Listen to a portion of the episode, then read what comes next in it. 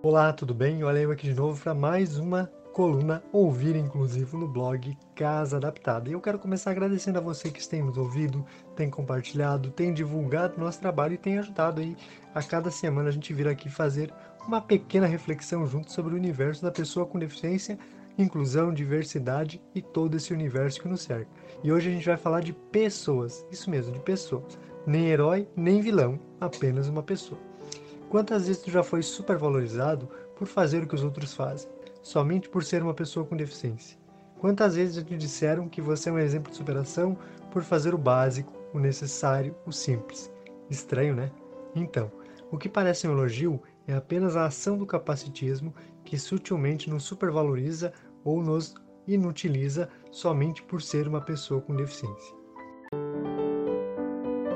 E a dica aqui é Nunca responda um ato de capacitismo com grosseria, pois muitas vezes a pessoa nem sabe o que é capacitismo.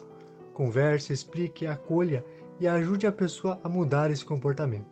Ao ser agressivo, você apenas reforça sentimentos ruins e incentiva a pessoa a seguir sendo capacitista.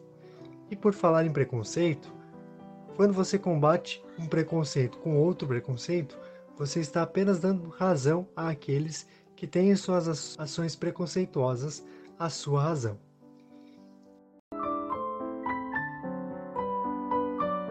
Por falar em exemplo de superação, ele pode ser positivo? Sim, mas somente quando se dá à pessoa com deficiência todas as condições de acesso, permanência e crescimento, e a partir disso ela faz ainda mais do que poderia ou esperavam dela. Caso contrário, é capacitismo. A quebra do preconceito, seja ele qual for, depende de nós, e ao mesmo tempo, é incrível a quantidade de pessoas com e sem deficiência que preferem negar ou negligenciar os diversos tipos de capacitismo cotidianos. A negligência ou negação alimenta o preconceito, encoraja o preconceituoso e naturaliza a prática. Quebrar os ciclos de preconceitos é fundamental para uma sociedade mais inclusiva e diversa. Vamos juntos?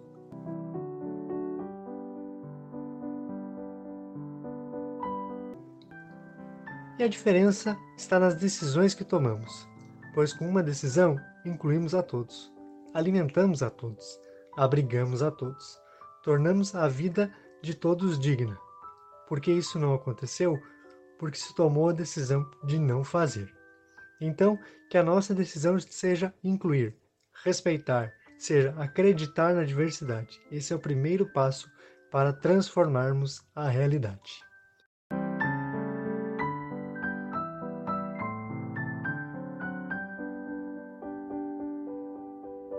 Esse foi nosso ouvir inclusivo de hoje. Espero que vocês tenham gostado, que vocês divulguem, compartilhem, postem nas suas redes sociais para que mais pessoas tenham acesso a esse conteúdo, mais pessoas aprendam sobre diversidade, inclusão e respeito à figura humana. Espero vocês na próxima semana. Um grande abraço a todos e tchau, tchau.